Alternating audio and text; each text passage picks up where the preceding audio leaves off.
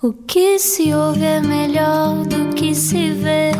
Desliga a TV, era o que faltava. A vida acontece quando anoitecer, era o que faltava. Juntos eu e você. Cá estamos nós juntos na Rádio Comercial. Muito boa noite e obrigado por estar no Era o que Faltava. João Paulo Souza, Ana Delgado Martins e mais uma grande conversa aqui, vem. Aí vem, exatamente, com dois ansiosos assumidos, portanto, esta conversa é mesmo para nós, na MUS. A questão é: não seremos três? É o que vamos descobrir eh, à conversa com o psiquiatra hoje. Às 8 da noite paramos o tempo. Paramos o tempo. E conversamos sem pressa. Era o que faltava. No Era o que Faltava, Juntos eu e você. da Rádio Comercial. Hoje, no Era o que Faltava, temos boas e más notícias. Ao que parece, temas com- tão atuais como a ansiedade e a depressão não são coisas novas para a humanidade. Mas o que nos falta saber sobre o assunto para o podermos dominar? E será possível não deixar também que nos controle? Quando e como é que uma emoção se torna uma patologia? E quais as reais diferenças entre estar triste e estar deprimido? Estas são apenas algumas das muitas perguntas que temos hoje para o médico psiquiatra e autor do livro 300 mil anos de ansiedade, Gustavo Jesus. Bem-vindo, Gustavo. Olá, boa Bem-vindo. noite. Boa noite, obrigado. Tudo obrigado bem? pelo convite. Tudo ótimo, muito obrigado. Uh, muito me honra o vosso convite para estar aqui neste programa que eu ouço com frequência. Portanto, é um prazer estar aqui convosco. Ficas ansioso quando dás entrevistas na rádio? Bem, quando dás entrevistas na rádio, parece que eu passo a vida a dar entrevistas na rádio, que não é uma coisa assim tão frequente, não é? Entrevistas, Mas em geral. eu não sou. É assim, começo já mal, porque vou dizer já que não sou uma pessoa muito ansiosa, o que na verdade é um contrassenso com. Uma, uma das ideias centrais do meu livro, 300 mil anos de ansiedade, tem um tema, um- o título assim um bocado aparentemente assustador, não é? Tantos anos de ansiedade, mas só para, para perceber o título e porque é que isso quer dizer que eu também tenho ansiedade, é que 300 mil anos é o tempo que a espécie humana tem. O Homo sapiens sapiens tem 300 mil anos e e, e, na verdade todos nós temos ansiedade. Agora a diferença é que alguns de nós temos ansiedade normal, uma ansiedade que é proporcional àquilo que se passa no nosso dia a dia, uma situação qualquer de vida, um fator de stress que gera uma ansiedade, e todos nós já sentimos isso, todos nós que todos que nos estão a ouvir também já sentiram. Outra coisa é ter uma ansiedade patológica. Portanto, quando eh, vocês, João Paulo e Ana, me dizem que são ansiosos, ficaria por saber, mas também não estamos aqui em consulta, portanto eu não vou perguntar Ah, não, qual doutor? é a. Ai, não me chames, não me chames doutor. Qual, era pro- qual seria a proporcionalidade disso relativamente aos fatores? Porque quando a ansiedade é muito intensa, muito duradoura, desproporcional em relação àquilo que a causou, aí podemos estar perante uma situação patológica. Mas, de facto, todos temos ansiedade. E porquê?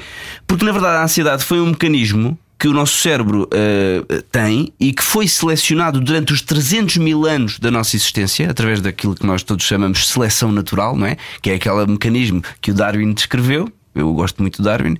Eh, também gosto muito do restaurante Darwin, por falar nisso. Passa publicidade. Mas, eh, mas do Darwin, eh, cientista, que descreveu o mecanismo da seleção natural, através do qual as pessoas tinham determinadas características ou comportamentos determinadas pelos seus genes, pelo menos em parte, e que os mais fortes, os mais adaptados, sobreviviam e logo passavam os seus genes à descendência. Por isso, não é por acaso que toda a gente tem ansiedade, é porque foi útil a toda a gente ter este mecanismo, que no fundo era um mecanismo evolutivo de fight or flight, luta ou fuga, em que perante um fator de stress eu tinha que aumentar a minha frequência cardíaca, a minha frequência respiratória, ter mais sangue a circular na- na- no meu sistema, eh, o meu coração bater mais depressa, mais oxigênio, para poder fugir de um predador, lutar com um predador, fugir de um perigo. Ok, até aí tudo bem, adaptativo. Mas é? hoje, protegidos como estamos e sem leões a atacarem eh, eh, atrás de um. O leão é o chefe. Pois, ou outra coisa, qual que pode ser tanta coisa, não é? Nós reprogramamos essa ideia do que é um predador. Sim, essa, isso é mesmo a chave. É porque na verdade é um bocadinho paradoxal, não é? Porque aparentemente a nossa vida está muito melhor do que foi durante os, os primeiros 290 mil anos, não é? Na verdade, muito, na verdade, a nossa vida, o nosso estilo de vida tem para aí 500 anos. Nós vivemos assim mais ou menos há 500 anos. Pela questão da Revolução Industrial. Exatamente. Sim, só que depois a evolução tecnológica nos últimos 20 anos, por exemplo, foi tão gigante É que o nosso corpo não consegue acompanhar uma coisa Sim. dessas. São muitos estímulos, não é? Eu Não, mas- fico cansada com tanto estímulo. É, isso são vários fatos. Na verdade, estamos aqui a tocar vários tópicos em, em- Ao mesmo em- tempo. em simultâneo, porque uma das questões é: o nosso ambiente mudou muito, é aparentemente muito melhor. Não é? Nós estamos muito mais confortáveis, é tudo muito melhor, é mais saudável, é mais, eh, mais eh, higiênico, tudo isso, não é? Tanto que duramos mais anos, efetivamente. Isso mesmo. Só que o, o- a chave da questão aqui é o tipo de stress que nós vivemos, porque nós, durante 295, 99 mil anos, estivemos a viver perante stresses agudos. Ver um predador, fugir, ok, safámos, tudo tranquilo. Uh, cair de uma ravina, ok, ou morre, ou sobrevive, ok, não era passava muito disto. Mas eram Eram- casos mais pontuais do que hoje em dia. isso mesmo. E isso chama-se stress agudo. O nosso cérebro está preparado para lidar com o stress agudo. Já agora, isso tem uma tradução até na nossa vida do dia a dia, porque todos nós temos coisas negativas na nossa vida. E em geral, as pessoas, a não sei que seja uma coisa extremamente grave, como uma perda de uma pessoa altamente relevante, etc. Eu não vou aqui entrar por aí porque é outro tema, mas. Os stresses do dia a dia, em geral, as pessoas conseguem lidar com eles quando eles são pontuais. Agora, quando o stress é um stress crónico, aí é que reside a questão. Porque o nosso cérebro não está preparado para o stress crónico. O nosso cérebro nem o nosso corpo. Porque o que é que acontece? Perante o stress, o cérebro ativa várias vias, vamos dizer, nervosas do sistema nervoso simpático, que faz com que a gente sue, eh, tenha tremores, aquelas coisas todas, mas também cadeias de hormonas, vamos dizer assim, sistemas hormonais que são ativados. Vocês todos já ouviram falar do cortisol, que é a hormona do stress, não é? E em stress agudo há cortisol em circulação. Mas quando nós temos stress permanente e crónico, então isso para- passa a ser patológico e o corpo não está preparado para estar sempre a ativar o sistema nervoso simpático, não está, não está preparado para estar sempre a segregar cortisol. E isso leva a uma desregulação do funcionamento sistémico, do corpo todo e do próprio cérebro, e é aí que surge a perturbação. Mas uma pessoa que tem que acordar cedo, levar os filhos à escola, apanhar trânsito, ir trabalhar, eh, ir buscar a roupa à lavandaria, quando não tem que ser ela a lavar e passar. Isso eh, mesmo. Não é? é verdade. E isso é precisamente aquilo que é o stress crónico. Agora tu podes me dizer assim, ok, está bem, mas era muito mais estressante ser predado por um leão ou estar com, numa caverna a morrer à fome, certo? Só que eh, eram stresses mais pontuais e este stress é um stress mantido. Depois há um outro fator aqui que é. O ser humano ainda teve uma evolução adicional. É que o nosso cérebro é, é mais evoluído que as outras espécies de mamíferos, vamos dizer assim, porque isto é verdade para os mamíferos todos, o que eu tive para aqui a dizer. Só que há uma coisa particular do nosso cérebro que é nós temos uma capacidade cognitiva muito grande, temos uma capacidade de memória muito grande e uma imaginação também muito fértil. O que é que isto quer dizer? Se uma gazela fosse numa savana e cada vez que passasse pelo sítio onde ela há 10 anos atrás encontrou o leão e vê, pá, poça, pá, não me sinto confortável aqui. Isto. Eu lembro que há 10 anos estava aqui o leão e eu não gostei muito da sensação. A gazela tinha uma vida um bocado complicada. Agora, isso é o que acontece no homem, porque o homem, o ser humano, está sempre a sofrer com aquilo que já aconteceu e que não há grande probabilidade de que volte a acontecer, mas já aconteceu, ou com coisas que nunca vieram a acontecer. Aliás, o Mark Twain tem uma frase que eu gosto muito que é: sofri com imensas situações da minha vida, a maior parte das quais nunca chegou a acontecer. Precisamente porque as pessoas sofrem por antecipação, porque constroem cenários e o stress psicológico para o nosso corpo é como um stress físico. A gente vive da muito- mesma maneira. E marca muito a, a- as questões negativas são as que deixam maior repercussão dentro de nós. Damos mais, atribuímos mais valor muitas vezes a uma situação negativa que já aconteceu ahm, do que às positivas que temos até ao longo do nosso dia, por exemplo. Isso depende, na verdade. E aí introduz outra variável, que é a variável da nossa personalidade.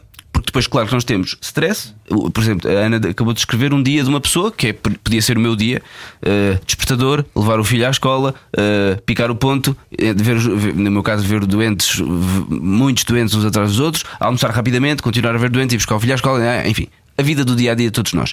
Só que há pessoas que vivem isto com mais stress do que outras, não é? Pessoas com vidas iguaizinhas, aparentemente, têm vivências completamente diferentes. Isso também tem a ver com o nosso. ah, também tem a ver com o nosso perfil genético, porque nós também herdamos a nossa, a nossa propensão para a ansiedade. Por isso é que pessoas que têm pais muito mais ansiosos também herdaram biologicamente essa tendência, mas também tem o componente do ensinamento, porque uma pessoa que viveu com pais ansiosos também foi educada de forma ansiosa, digamos assim. Por exemplo, tem cuidado, vais cair, Eh, olha que, olha que vai estar frio, mete uma camisola atrás das costas, vais te sentir melhor. Enfim, estas situações também numa criança podem incentivar uma vivência de maior ansiedade, por um lado. E depois, a personalidade da pessoa, como é que a personalidade se forma? A personalidade tem um componente biológico, eu herdo alguns traços, por isso é que eu posso dizer assim, Ana, tu és, eu não conheço os pais da Ana, obviamente, mas podia dizer assim, Ana, tu és tal e qual o teu pai, portanto eu até já sei como é que tu vais agir, porque é- nós podemos prever pela personalidade da pessoa qual é o seu padrão de comportamento. Mas a personalidade. Grande parte da personalidade é, não é permanente. É isso. Não, não. A personalidade é sempre permanente. Ou seja, o que define a personalidade é o seguinte: um padrão de comportamentos de- e de, tipos de pensamento, vamos dizer assim, que definem a nossa forma de nos relacionarmos com os outros, com o mundo e, de, e connosco próprios, a forma como nos vemos a nós e ao mundo. Isto vai-se formando ao longo da vida Isso é infantil tipo e adolescência, e quando chegamos à idade adulta, ela estabiliza. Portanto, a nossa personalidade é relativamente estável a partir do início da idade adulta até morrermos. Mas conseguimos adquirir hábitos que nos transformam pessoas aparentemente diferentes, conseguimos mudar coisas. Claro, e por isso, eh, por isso é muito importante a importância, por exemplo, da psicoterapia na, na modulação dos traços de personalidade. Porque a personalidade são vários traços, não é? Imagina, eu posso ser obsessivo, provavelmente obsessivo e querer tudo controlar tudo ao pormenor, mas também posso ser uma pessoa muito extrovertida. São coisas diferentes, não é? Eu posso eh, ser muito extrovertido e ser muito adaptativo na minha vida e ser obsessivo ser pouco adaptativo. Eu quero mudar este traço, ser muito obsessivo. Eu gostava de lidar melhor com o, com o não controlar tudo. Eu gostava de ser um pouco mais flexível e aceitar a, a, a mudança.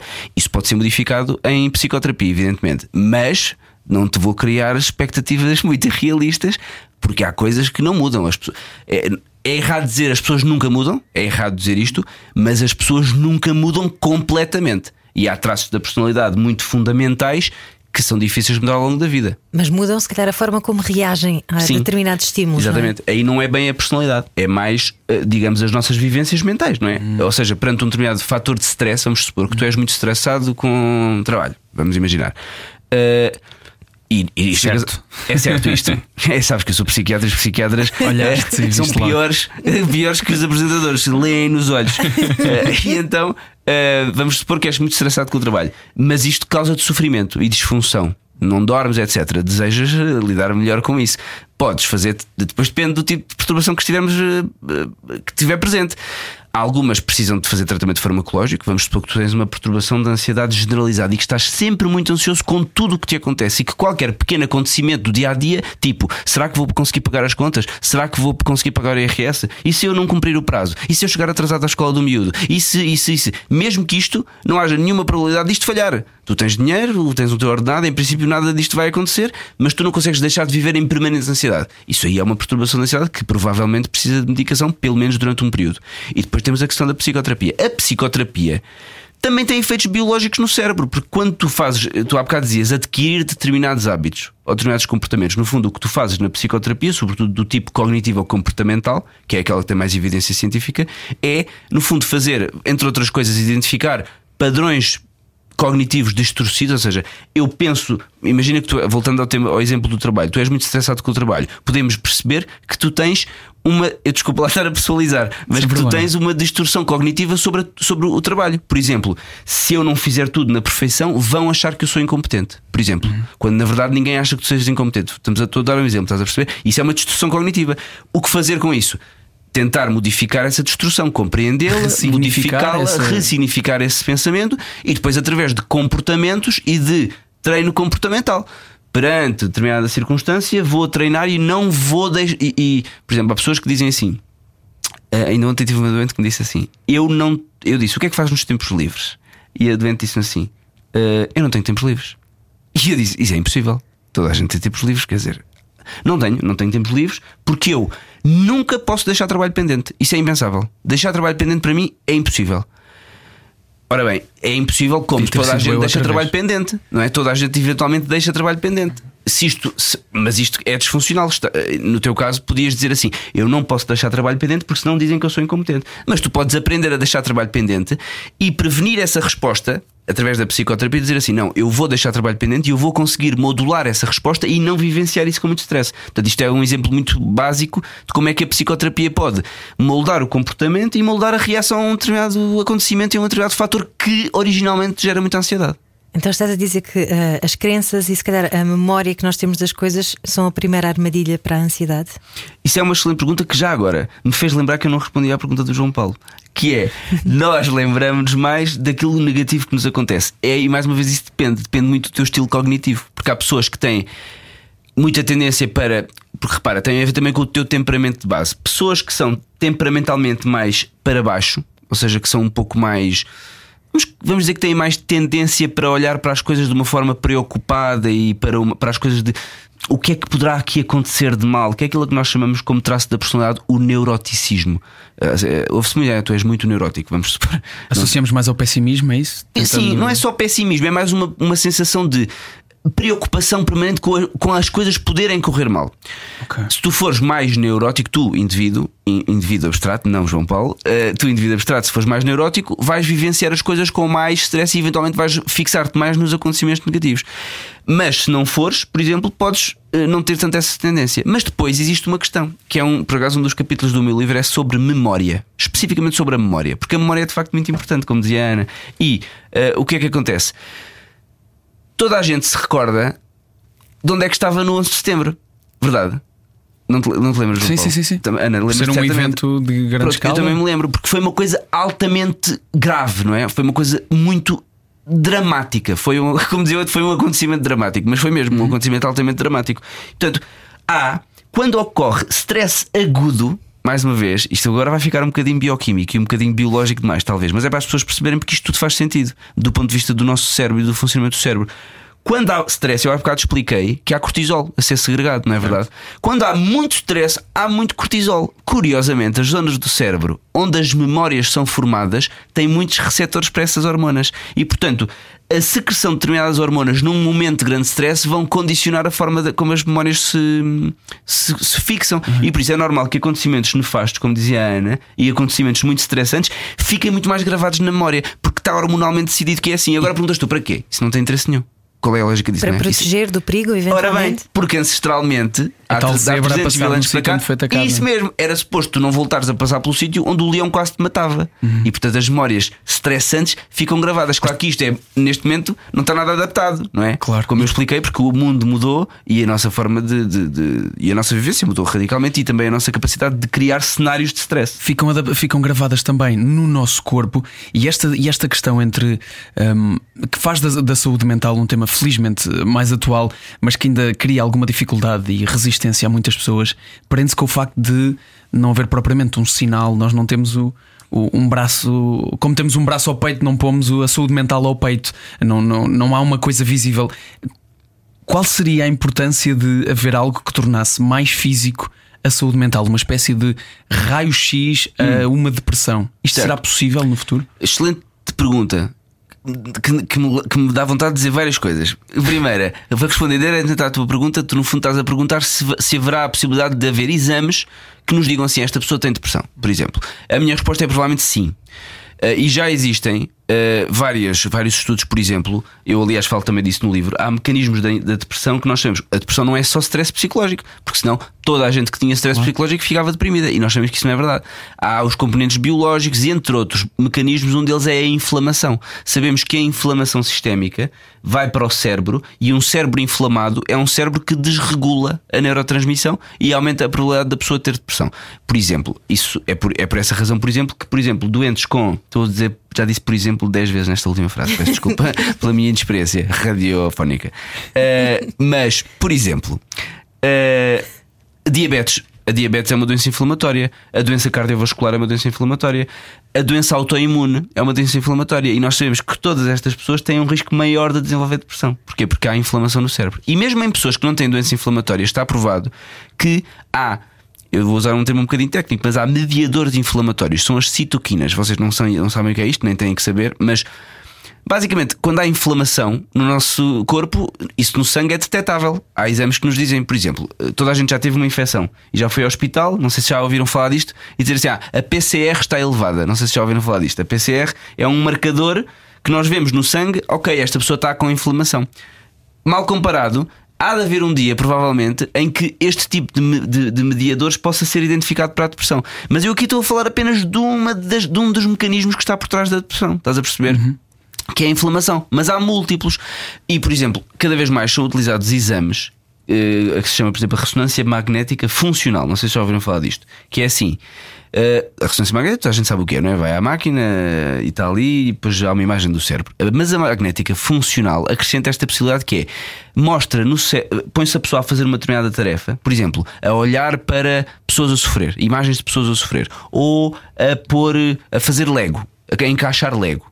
E enquanto isso está a fazer a ressonância. E depois conseguimos perceber no cérebro o que é que acende. Se há uma determinada região do cérebro que acende mais e se naquela pessoa está a acender mais ou menos do que noutra pessoa que tem depressão ou que não tem depressão. Isso e aparece desta em maneira. documentários e coisas do género. Diz? Aparece muito em documentários e coisas Porque isto é assim. uma coisa que revolucionou, na verdade, a neurociência, porque permitiu-te perceber, sem ter que abrir o cérebro, que não é uma coisa muito prática, Uhum. nem compatível com a vida, como tu sabes, Tu estudar o cérebro com o crânio aberto. Quer dizer, isto é mentira, porque na verdade abre-se o crânio para muitas coisas eh, enquanto a pessoa está viva. Mas quer dizer, não é muito ético andar a fazer cortes de cérebro só para ver se a pessoa. Só para ver se descobrimos uma- um mecanismo de depressão. Mas isso revolucionou a neurociência porque permite perceber como é que o cérebro funciona in vivo. Portanto, a pessoa está viva, está a fazer uma tarefa e eu vejo o que é que acontece. Por isso, sim, Uhum.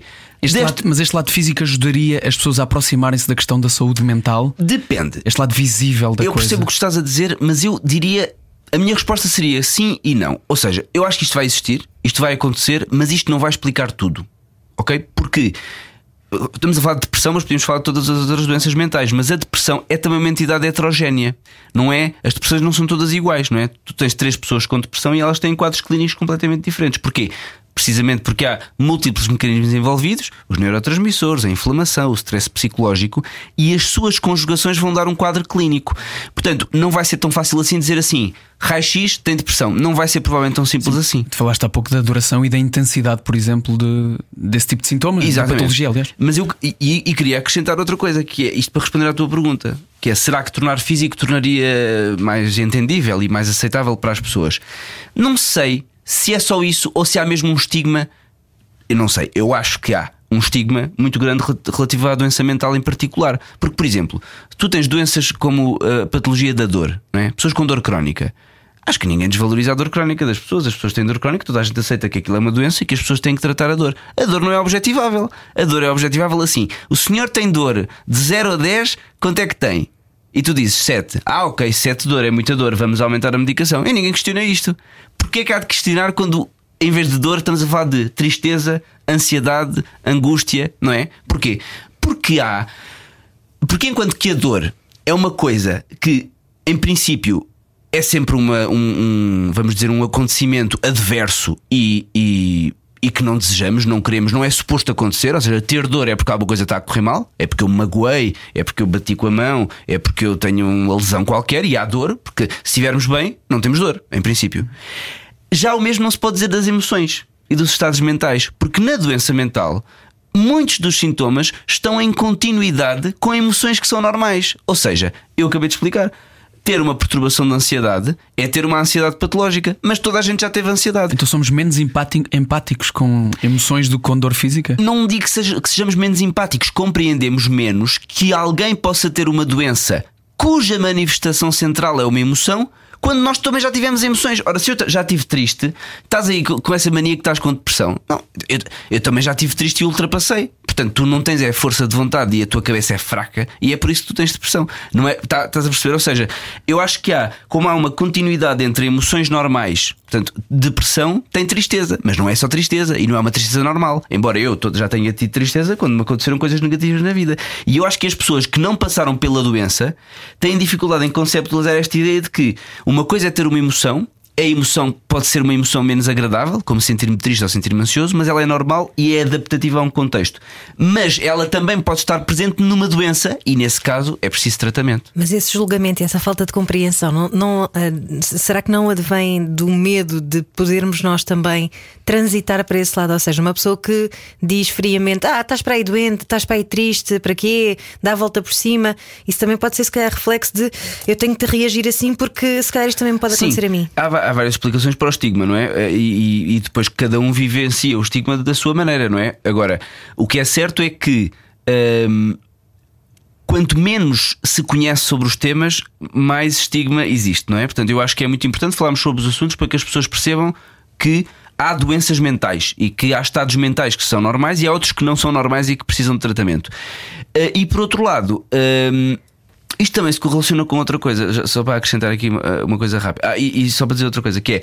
E, e- e há que tratar, e por isso, eh, no fundo, vai ao encontro, vai ao encontro da pergunta que o João Paulo fez, que é eh, tratar de forma igual aquilo que é igual. Ou seja, a doença mental deve ser vista como uma doença, como as outras doenças, como outra qualquer. E portanto, uma, a pessoa tem uma doença, a pessoa estava bem e passou a estar doente. E o tratamento deve ser aceito e deve ser recomendado como qualquer outra doença, não é? Não há motivo nenhum para tratar a doença mental de forma diferente das outras doenças. E acho que esta, este tratamento, tratar igual o que é igual, é fundamental para a redução do estigma. Mas há outro motivo para existir muito estigma, que é a própria história da, da saúde mental e da psiquiatria. Porque, eh, se vocês repararem bem, não reparam bem porque não leram sobre o assunto, acho eu, porque isto não interessa a ninguém, a não ser a mim que sou psiquiatra. Mas uh, a história da, na história da medicina, a psiquiatria é relativamente imberbe, digamos assim. É muito recente porque medicamentos psiquiátricos com eficácia para doenças mentais começaram a existir nos anos 60, 70. E na altura depois tinham efeitos bem, muito isso mesmo. nocivos, não era? Isto é recentíssimo. Uhum. Em termos de história da medicina, anos 70, isto foi ontem, não é? E isto, até lá, o que é que acontecia? Claro, agora vou só aqui fazer um outro, um outro parênteses. É que há muitos tipos de doenças mentais, não há? Há as doenças mentais mais comuns, que são aquelas que estamos aqui a falar sobretudo, perturbações de ansiedade e depressão, mas depois há doenças mentais menos comuns, mas que são muito graves, como a esquizofrenia, a doença bipolar, etc. Antes de existirem medicamentos, o que é que acontecia? Ou a pessoa tinha uma doença muito grave com sintomas psicóticos, estava num asilo psiquiátrico, ou tinha uma depressão e tinha ansiedade e não saía de casa porque ela estava acamada com depressão, ou tinha ansiedade e não conseguia sair da casa porque ficava ansiosa. Portanto, a doença mental não, não havia, não circulava, não é? Já para não falar. Era escondido por familiares etc. e pelos próprios. E já pois, para não pois, dizer, pois, já para não falar, e, eu, e já, vamos, já vamos um pouco mais para trás ainda na história, como é que a doença mental era tratada, tratada na Idade Média. Porque uma pessoa que ouvia voz era uma bruxa, se era uma bruxa tinha que ir queimada na fogueira. Bom, portanto, não, não vamos continuar a andar para trás, vamos andar para a frente. Anos 60, anos 70, fármacos. Ok, foi muito bom, tratou-se os sintomas, mas tinham realmente muitos efeitos adversos, os primeiros medicamentos. As pessoas aumentavam de peso, babavam-se, ficavam com os músculos contraídos, tortas, enfim ficavam aquilo que as pessoas hoje em dia ainda dizem, ficavam um bocado zombies, um bocado apáticas. E isto foi a primeira imagem que surgiu nos anos 70, 80 da doença mental. Isto foi aquilo que ficou gravado na cultura popular. E pior, que é reproduzido depois pelos mídia. Porque se vocês virem filmes ou novelas ou qualquer outro tipo de forma de, de representação artística da doença mental, os doentes mentais têm sempre um ar esquisitíssimo. Estão sempre a babar, ou são tortos, ou estão gordos, ou, não, ou têm um olhar muito esquisito. E isto não é nada assim. Isto era assim em virtude de medicação psiquiátrica, das primeiras medicações psiquiátricas que eram muito cheias de efeitos adversos. Ora, eu queria só esclarecer que isto mudou radicalmente. Anos 90, 2000, os medicamentos são totalmente diferentes e são muito isentos de efeitos adversos. Portanto, o estigma também resulta da imagem que está culturalmente gravada da doença mental e que eu queria só aqui deixar bem claro que não corresponde à realidade. O Júlio Machado Vaz foi nosso convidado há uns tempos e dizia que. Maravilhoso convidado. Maravilhoso, é verdade. E dizia que uh, boa parte dos antidepressivos que causam de facto a dependência e que ele assume que que até possa ser só dependência psicológica, porque uma pessoa depois habitua-se a estar bem e de repente não quer largar aquilo porque sabe que pode voltar àquele sítio escuro e não o quer. O que é que o Gustavo Jesus acha disso? Eu uh, diria que de facto a dependência é um aspecto que, que, que causa muito temor às pessoas. Portanto, as pessoas têm muito medo da, dos medicamentos psiquiátricos. Uma das coisas que as pessoas temem sempre é ficar dependentes. Uh, realmente, a maior parte dos medicamentos psiquiátricos não causa dependência. Porque a dependência, isto agora vai voltar a ficar um bocadinho bioquímico, mas a dependência depende de um fenómeno biológico que se chama tolerância. Ou seja, eu tomo, é como o álcool, não é? Eu posso ficar dependente do álcool. Porquê? Porque eu vou bebendo álcool, se eu beber álcool muito frequentemente, eu vou tendo cada vez menos efeito. Acho que quem nos ouviu, quem nos ouve e, e que em alguma altura da sua vida, faculdade, já bebeu mais álcool sabe que quando mais álcool se bebe, menos efeito ele vai fazendo, não é? E é preciso até depois beber mais quantidades para ter o mesmo efeito. Porquê? Porque há determinados receptores do cérebro que se vão adaptando às substâncias. Neste caso é o GABA. O GABA é o receptor, o receptor do GABA é o receptor onde o álcool atua. Mas nem todos os receptores têm esta função. E portanto, isto para dizer o quê? Dentro dos medicamentos psiquiátricos, só as benzodiazepinas é que têm este potencial. Os antidepressivos, por exemplo, não têm este potencial. Portanto, os antidepressivos não causam dependência porque não causam tolerância. Ou seja, não é preciso ir aumentando a dose para fazer o mesmo efeito. Isso só acontece nas benzodiazepinas. Portanto, primeiro ponto: a maior parte dos, medicamentos psiquiátricos não causa dependência. Ponto final. Agora, Física. O, exatamente. Bioquímica. Sim, é? sim, sim. Pois. E. Uh, e o que é que pode acontecer de facto? É ao retirar o medicamento a pessoa ficar com algum tipo de sintomas. Isso pode acontecer, assim como eu, se retirar um medicamento para as alergias, por exemplo, posso transitoriamente ficar um bocadinho pior e depois voltar a normalizar. O mesmo pode acontecer com os antidepressivos, mas dependência propriamente dita não acontece. Claro que é normal que as pessoas que já sofreram muito, como disse eh, e muito bem o meu colega Júlio Machado Vaz, ficam cheias de medo de tirar o medicamento. Isso acontece muitas vezes. A pessoa que já andou há anos para se tratar conseguiu finalmente ultrapassar a depressão e depois eu digo assim: bom, agora passou, vamos supor, dois anos, é a altura de fazermos a descontinuação. Ai, doutor, não me diga uma coisa dessas. Parar o medicamento, agora é que eu estou tão bem, certo? Claro que o doente tem sempre que participar da, da decisão. E, e, e, se quer, e se querem que vos diga, eu sou perfeitamente, aceito perfeitamente a hipótese de uma pessoa que me diga assim: eu, eu não tenho nenhum efeito secundário com este medicamento antidepressivo, eu sinto muito mais seguro por tomá-lo. E eu digo assim: olha, você já não precisa um antidepressivo, mas se me está a dizer que prefere tomá-lo, se não tem nenhum efeito adverso, eu acho isso aceitável, se querem que vos diga. Agora, claro que podem estar a ouvir isto muitas pessoas e a dizer assim: ai, mas não, porque isso são os químicos, que é uma coisa que me irrita bastante, é esta coisa do eu não gosto de químicos. Porque então não podem viver no planeta Terra, porque é tudo químicos, nomeadamente a própria água, para quem não sabe é H2O, que é uma fórmula química, não é? Portanto, tudo é químico. E mais, e mais irritante ainda do que isto é quando as pessoas que não gostam de químicos adoram fumar ganzas. Porque eh, que é uma coisa que me tira do sério, que é eu não quero químicos, não é? Eu não vou tomar medicamentos, eu não quero químicos, eu quero uma coisa um pouco mais natural. Por exemplo, fumar um charrito de vez em quando. Ok, eu não vou aqui alongar-me muito, até porque isto vai resultar em hate para mim, porque sempre que eu falo de canabinoides recebo imenso hate a propósito do tema. Mas porque são químicos. Não, porque, é porque as pessoas têm uma imagem dos canabinoides altamente romantizada, que tem vindo a ser passada para a população geral, de que os canabinoides são altamente seguros, que são muito bons para a nossa saúde e que trabalham muito bem no nosso cérebro, e nada disto é verdade. E que se calhar até atuam eh, contra a ansiedade, não é? É, é o que as pessoas acham, mas não é verdade. Os canabinoides têm um efeito ansiolítico imediato, mas a médio prazo agravam a ansiedade já para não dizer que na população mais jovem, mais jovem tem outros riscos muito graves, como por exemplo o potencial de, de, dar origem a sintomas psicóticos. Portanto, isto para dizer, isto era só para. Estou aqui a misturar um bocado assuntos, mas para se dizer que há, há temas.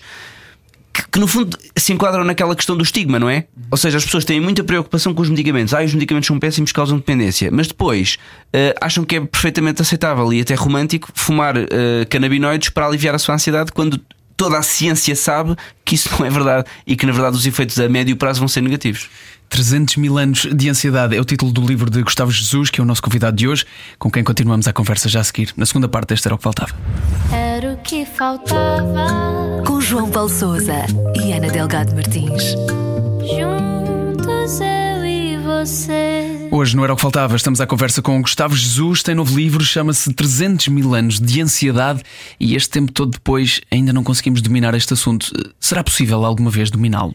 Sim, é uma boa pergunta. Aliás, dominar é um termo que muitos psicólogos não gostam, assim como o termo controlar, porque na verdade não é possível dominar ou controlar uma emoção que é suposto ter, estás a perceber? Ou seja, podemos controlar a resposta a ela? Isso. Ou seja, como nós todos temos ansiedade, o que é suposto é saber geri-la geri-la mais do que dominá-la. Uh, isto é, parece uma, uma, questão apenas de terminologia, mas as palavras têm significado, não é? E dominar dá a ideia que tu vais controlar, que vais eliminá-la, e isso não é possível. Portanto, que os nossos, os vossos ouvintes, uh, fique bem claro para todos que não é possível viver sem ansiedade.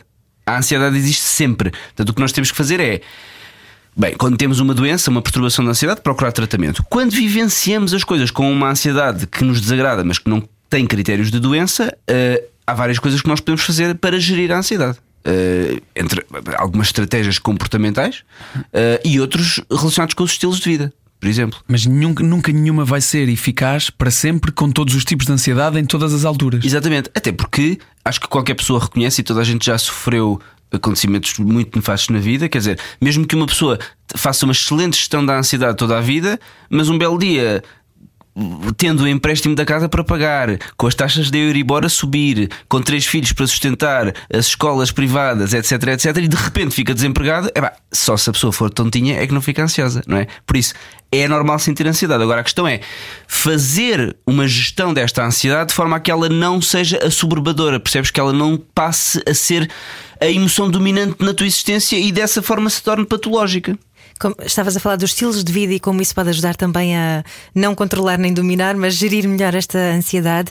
E uh, referes-te à alimentação, ao exercício Isso. físico, não é? Tudo isso contribui, até porque a alimentação, como dizias há pouco, a água também é químico e, portanto, isso também influencia. Uhum. Claro. E os açúcares, sempre é verdade que agravam a ansiedade.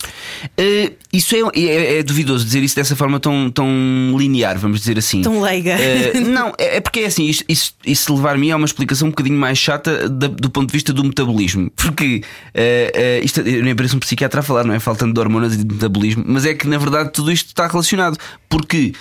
Por exemplo, tu sabes que há pessoas que são mais sensíveis ao açúcar, não é? E que, por exemplo, quando ingerem uma quantidade de açúcar, ficam cheias de energia, têm um pico de energia, e depois, quando deixam de ter açúcar no sangue, têm muita irritabilidade, ficam muito irritáveis ou muito ansiosas. Essas pessoas têm uma variante, vamos dizer assim, biológica do metabolismo, nomeadamente da sensibilidade à insulina, que é a hormona que o nosso pâncreas produz quando nós ingerimos glicose, que faz com que haja, digamos, uma absorção muito rápida da glicose e de repente não há glicose no teu sangue e quando não há glicose tu ficas ansioso e ficas irritável. Mas há pessoas que não têm esta sensibilidade e que podem consumir açúcar à vontade e é tanto lhes faz como se lhes fez. Que é uma expressão excelente. Uh, portanto, isto para dizer o quê? Não é, não podemos dizer assim tu cure que o açúcar faz mal. Agora, há perfis biológicos e metabólicos que fazem com que determinados alimentos possam influenciar, vamos dizer, a variação da ansiedade ao longo do dia, a variação do humor ao longo do dia. Claro que depois cada um, cabe também a cada um identificar como é que o seu padrão comportamental alimentar influencia ou não o seu estado de humor, não é? E esta coisa de queremos todos ser perfeitos também influencia provavelmente a ansiedade, porque ultimamente há receitas para tudo, não é? Certo. Ah, as- E alguém na internet as que 10 faz maneiras de, exato, de fazer exercício físico de maneira a ser a pessoa perfeita ou Uhum. verdade. de blá blá blá. Isso, são- isso leva-me também a muitas coisas. Eu queria dizer muitas coisas sobre isso. Bom, uma delas é. Gustavo, estás à vontade. Exatamente. Portanto, só para dizer que, de facto, é muito bom fazer coisas boas e fazer coisas que aumentem o nosso bem-estar. Portanto, isso é um facto.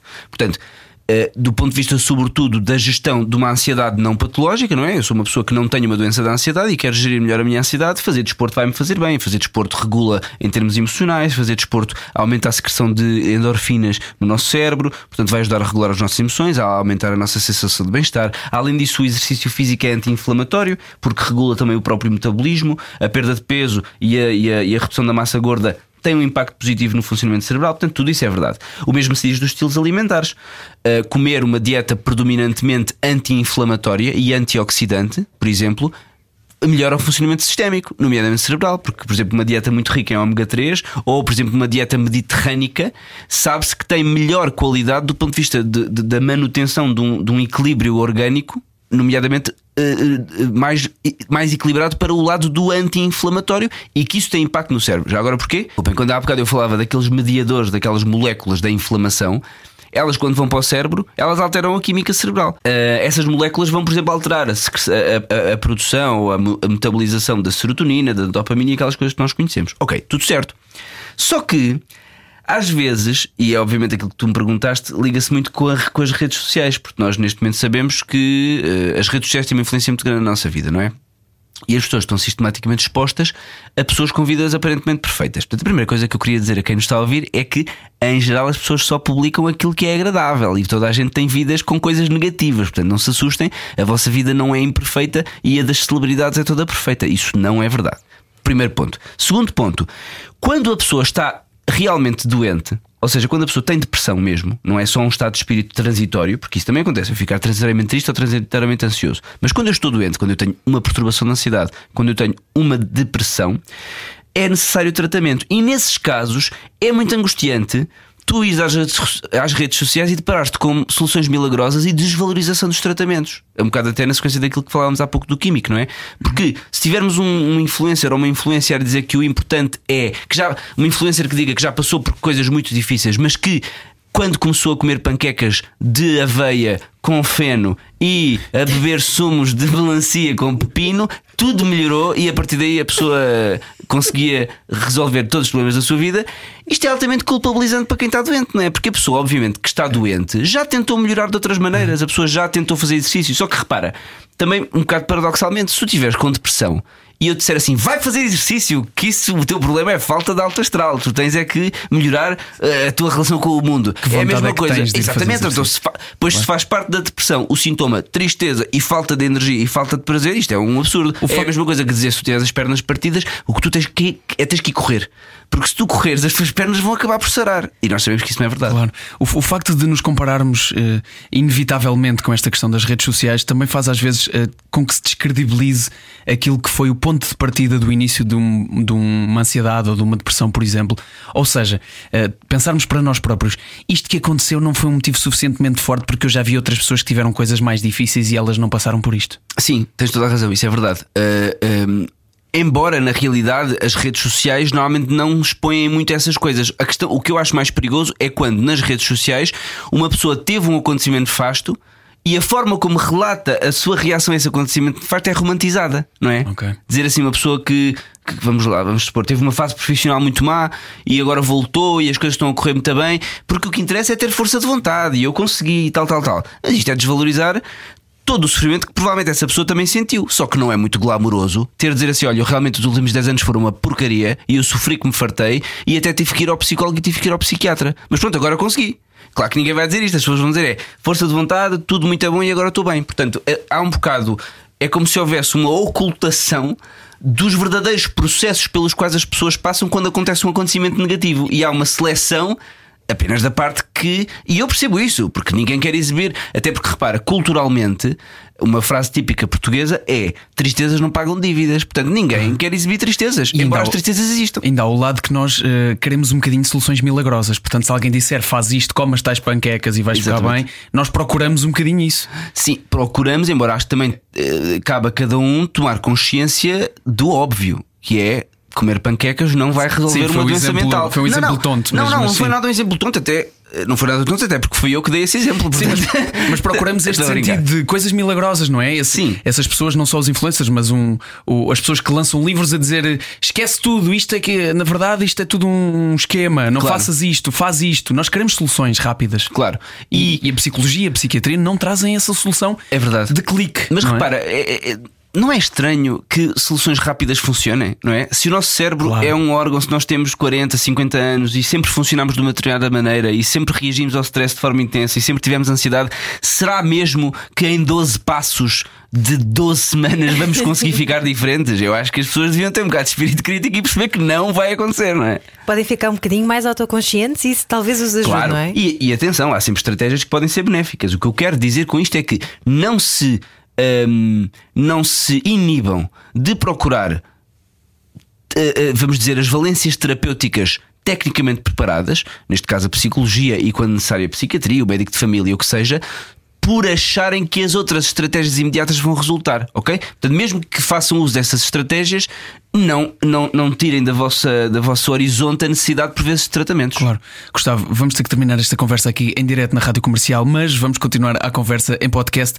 Temos ainda um milhão de perguntas para fazer. Obrigado por este pela 300 mil, pelo menos. 300 mil 300 mil perguntas, perguntas. para além dos 300 mil anos de ansiedade. E deixa-me só que dizer, nota-se muito que Gustavo Jesus é também professor de psiquiatria na Faculdade de Medicina. É que de facto é um orador excelente. Pela é? maneira como e entusiasta como, como o fazes, claramente.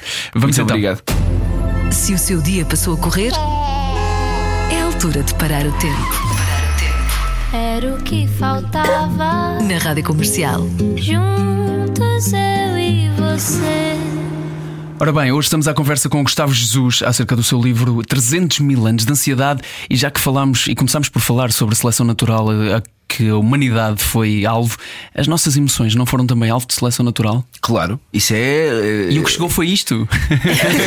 Isso é uma boa pergunta. Não, mas em geral, percebo a tua pergunta e até acho que, que, que, que a colocaste com muita piada, mas sim, o que chegou foi isto. Agora, realmente, tal como, sei lá, para uma determinada ave, ter as asas mais compridas foi vantajoso para voar e conseguir sobreviver. Também as emoções tiveram uma valência, ou, ou melhor, uma, uma, uma, uma, validade evolutiva. Ou seja, tu tens emoções porque elas representaram de alguma maneira uma vantagem evolutiva. Por exemplo, ansiedade, que é aqui a emoção central que estamos a falar hoje no programa, uh, claro que faz sentido, não é? Já falámos disso. Numa reação ao perigo, é, é bom ficar ansioso. Claro que ancestralmente ninguém dizia, ah, eu estou ansioso. Não, o que as pessoas sentiam era os sintomas físicos da ansiedade, a sensação de alerta, estou preocupado, há um predador, vou fugir. Portanto, foi evolutivo ter ansiedade porque permitiu fugir dos predadores a sobreviver. Mas também foi evolutivo ter prazer. Por exemplo, o prazer não é aquela emoção do, do prazer, da alegria, é para dizer assim: olha, isto foi bom, repete. Não é por acaso que ter relações sexuais dá prazer, comer dá prazer, não é? Um abraço fraterno de um irmão, de um amigo, dá prazer. Porquê? Claro que são prazeres totalmente diferentes, mas são tudo emoções positivas que dizem ao teu cérebro: repete, porque isto foi bom. E porquê? Só para, explicar aqueles exemplos que eu acabei de dar, mas haveria muitos outros exemplos, milhares de outros exemplos. Uh, obviamente, a parte do prazer sexual é óbvio, não é? Porque uh, há um livro que eu gosto muito, que aliás é um dos livros que eu cito no, no meu livro, que é um livro chamado O Gênio Egoísta. Não sei se conhecem, mas se não conhecem, têm que ler porque é espetacular. O gênio. O Gene Egoísta. Ah, Gene. Gene, Gene. O Gene Egoísta, que é do Richard Dawkins, que é basicamente um livro que diz que nós não mandamos nada, quem manda são os genes e os genes têm um único objetivo que é passar à descendência. Exato. Ora bem, o que é que a pessoa faz é? quando se reproduz? É, é passar os genes à descendência. Portanto, a vida sexual, claro que nós, a nossa vida sexual atual não tem nada a ver apenas com isto. Há muitas outras. Eu não estou aqui a simplificar tudo ao prazer para reproduzir. Mas estou-te a dizer que evolutivamente isso foi vantajoso. Ter prazer porque era bom, porque os genes passavam. Comer, obviamente que era bom, porque morrer à fome não era uma solução. E, por exemplo, abraçar amigos, abraçar familiares é bom porquê? Porque uma das grandes vantagens evolutivas da espécie humana foi viver em comunidade. Porque é que tu. Nós somos relativamente franzinos, não é? Faça um leão ou faça um elefante, não é? Não faz grande sentido que nós tenhamos conseguido sobreviver e, e até tornar-nos, dizem as más línguas, a espécie dominante do planeta Terra, não é? É porque nós fizemos tudo em comunidade. A comunidade Homo sapiens sapiens permitiu fazer, digamos, uma, uma partilha de tarefas. Umas pessoas faziam umas coisas, outras faziam outras, conseguiam fazer uma emboscada a um predador, conseguiam fazer um plano, conseguiam fazer. eh, uns eram caçadores-recoletores, outros tomavam conta das crianças. Portanto, havia. Este, este, este funcionamento em comunidade foi positivo para a evolução. Um homem sozinho não teria qualquer hipótese de sobreviver face a todos os perigos da nossa evolução. Mas uma comunidade de homens, como se vê eh, aqui neste estúdio e em muitos outros lugares do nosso planeta, tiveram um grande sucesso evolutivo. Então vamos a uma reflexão filosófica que é se eh, viver em comunidade nos ajudou, esta sociedade cada vez mais individualista está a desajudar. Tens toda a razão. É porque é uma das razões pelas quais eh, surgem emoções desadaptativas, porque o cérebro humano não está preparado para estar sozinho. Eh, e, e dirão assim: ok, mas já temos a internet e a internet resolve o problema. Mas não é verdade, porque o simples facto, o toque humano tem repercussões no teu cérebro. Quando tu dás um abraço a um amigo ou, ou um abraço a um amante, vamos dizer assim, de, de formas diferentes, mas há repercussões, há secreção determinada das endorfinas no teu cérebro e há uma, e há uma repercussão biológica. Isso contribui para o teu bem-estar físico, percebes? Claro que há exceções a isto e nós sabemos que há muita neurodiversidade. Nós temos determinados. há- há- não estou a dizer com isto toda a gente tem que se sentir muito contente por estar em comunidade e estar a abraçar-se uns aos outros. Não é verdade isto, não é? Isto é, vamos dizer, a maior parte da população, mas a neurodiversidade também inclui pessoas que estão ótimas sem tocar nos outros e que se dão muito bem com esse estilo de vida individualista. Mas de facto, como espécie. Não é isso que é mais vantajoso evolutivamente. O que é vantajoso e é aquilo que está mais programado no código genético da maior parte das pessoas é viver em comunidade e ser bom. E, de facto, e, e- depois há outros aspectos. Por exemplo, ah, voltando à pergunta do João Paulo sobre as emoções. E no fundo, integrando aqui o que tu estás a falar sobre as redes sociais e sobre a internet e a forma como vivemos sozinhos nas nossas casas com os nossos smartphones e fazemos scroll de conteúdos infinitamente, isso no fundo é o, o- vamos dizer, um rapto daquilo que o nosso cérebro está preparado para fazer. Porquê? Eh, e aqui juntamos outra vez a questão da ansiedade. Como não é suposto o ser humano estar sentado num sofá 24 horas por dia ou numa cadeira, isso vai gerar sensações de mal-estar, eventualmente ansiedade, inquietação, o que for. Quando tu vais fazer um scroll num Instagram, por exemplo, e vês coisas boas e outras bastante idiotas, mas eh, em, em geral estás ali bastante tempo, eh, o que é que tu tens? Tens uma distração daquilo que, estava, que estavas a sentir. Portanto, o scroll no Instagram ou noutra rede social vai te distrair daquele mal-estar. Isso vai ser visto como o cérebro como, ok, é bom, isto é bom.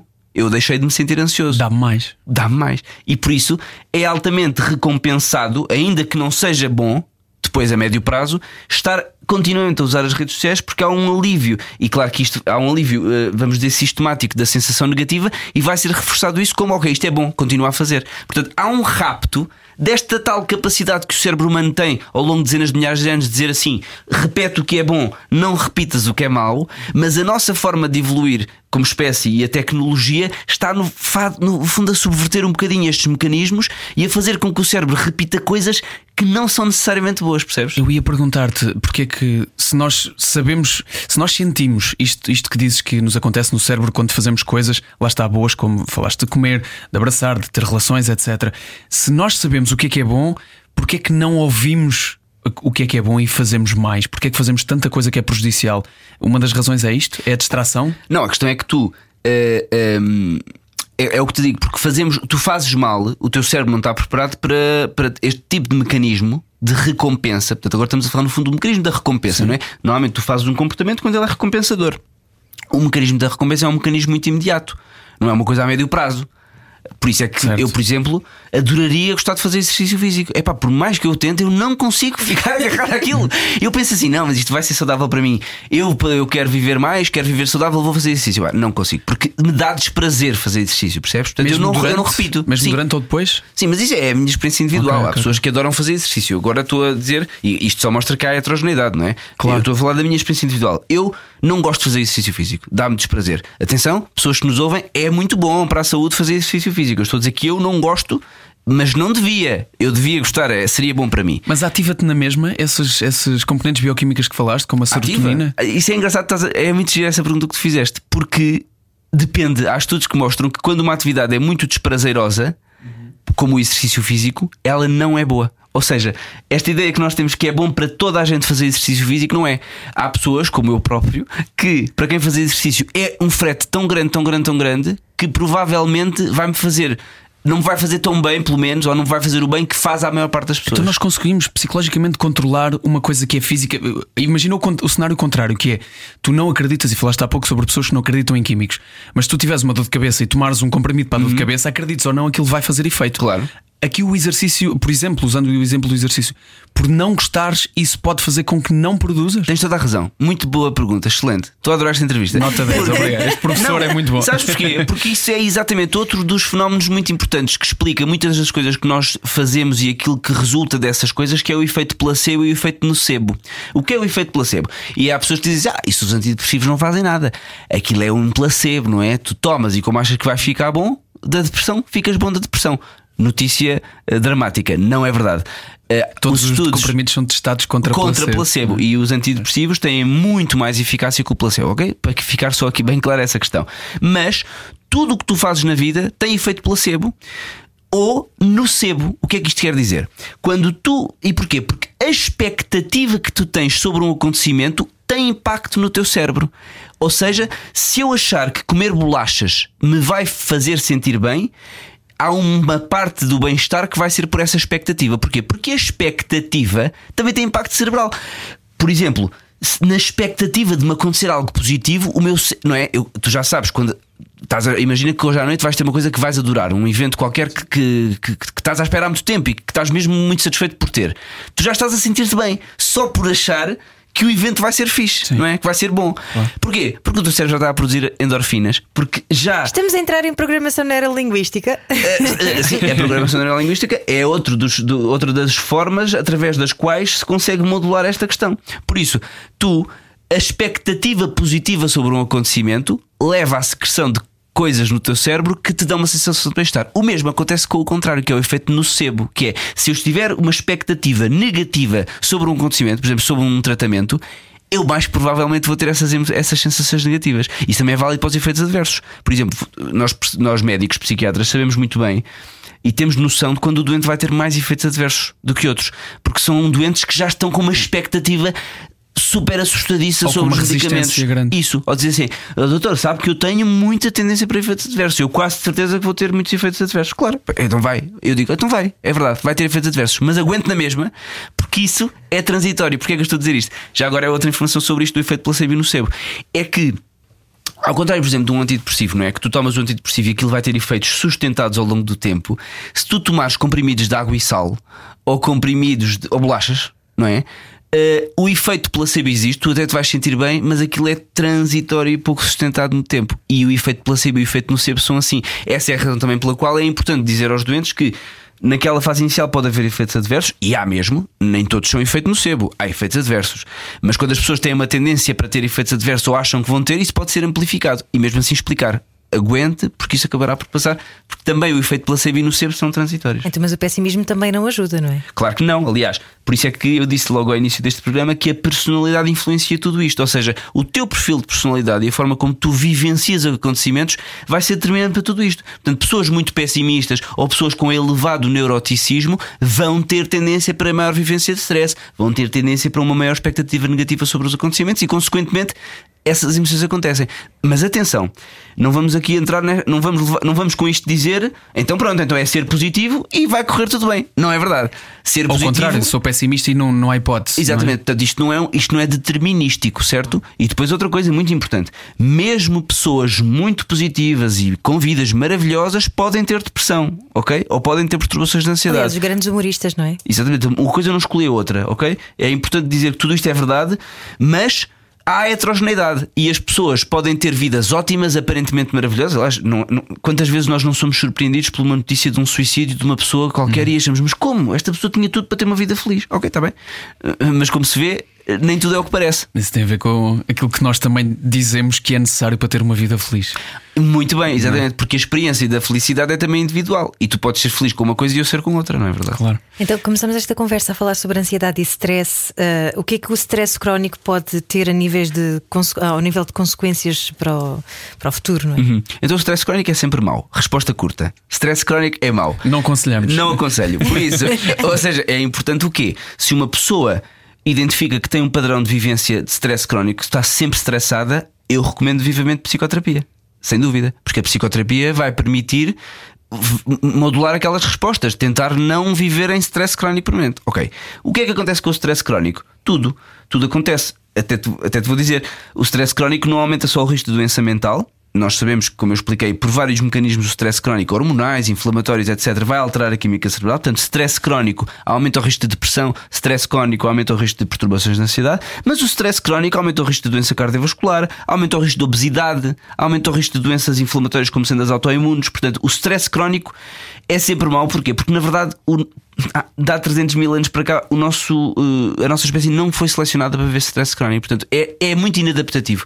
Outro livro que eu recomendo muito a quem tem interesse sobre esta questão do stress crónico em particular é um livro que eu creio que não está publicado em português, mas que é super interessante, que se chama Why Zebras Don't Get Ulcers. Porquê é que as zebras não têm úlceras? Porquê? Bom título. Não têm úlceras porque não vivem stress crónico. Está à semelhança do que eu disse há bocado sobre a gazela, não é?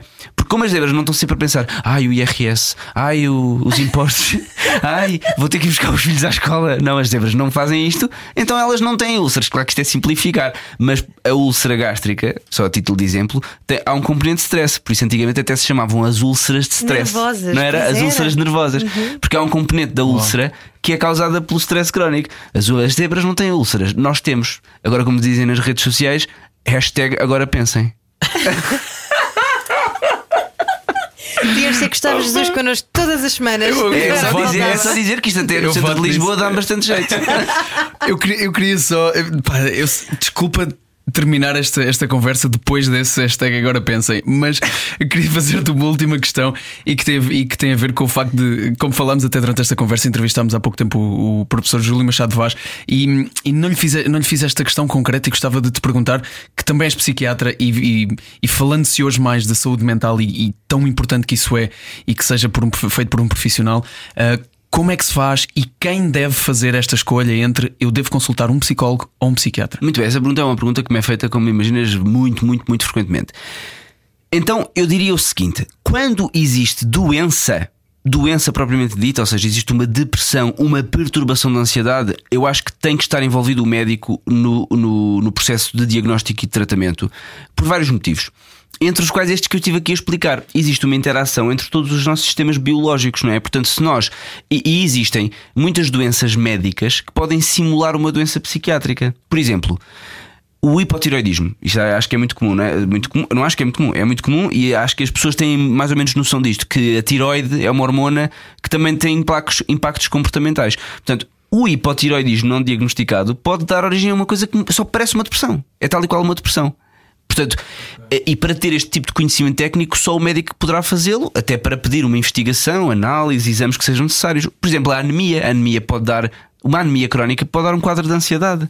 Ou, por exemplo, outro tipo de alterações, sei lá, vitamínicas, hum, sei lá, tipo, uma variedade de doenças médicas ou de desequilíbrios orgânicos que podem simular quadros psiquiátricos. Por isso, eu acho que é importante, na minha opinião, e muitos psicólogos concordam comigo, quando existe doença e quando existe este tipo de quadro clínico manifestamente patológico, o médico, seja o médico de família ou o psiquiatra, tem que estar envolvido na equação.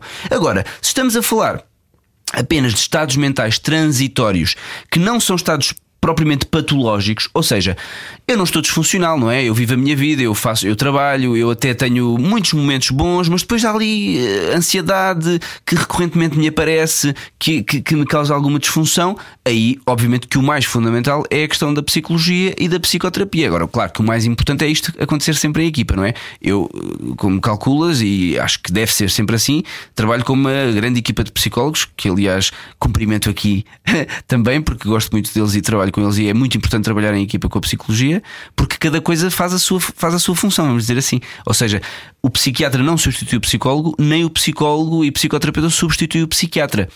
Agora, quando há doença, provavelmente é preciso tudo. Quando há apenas um estado mental transitório, que não é uma doença, e o que é que só aqui red flags para doença? Um estado muito, muito duradouro, muito permanente, que seja transversal a muitas áreas da nossa vida e principalmente que causem disfunção, sofrimento e a pessoa diga assim: Eu não era assim, isto não sou eu. Se a pessoa conseguir dizer isto, provavelmente é mesmo preciso médico, porque provavelmente está instalada uma doença. Noutros casos, apenas a psicologia é suficiente. Muito Espero obrigado. ter respondido à pergunta. Obrigadíssimo. Obrigado. Gustavo Jesus, o nosso convidado de hoje do Era o que Faltava. Eu quero ter aulas com este senhor. Obrigada. Muito obrigado. Obrigado pelo convite. Gostei muito. Quanto vale uma pausa no seu dia? Que faltava. Na rádio comercial. Juntos eu e você.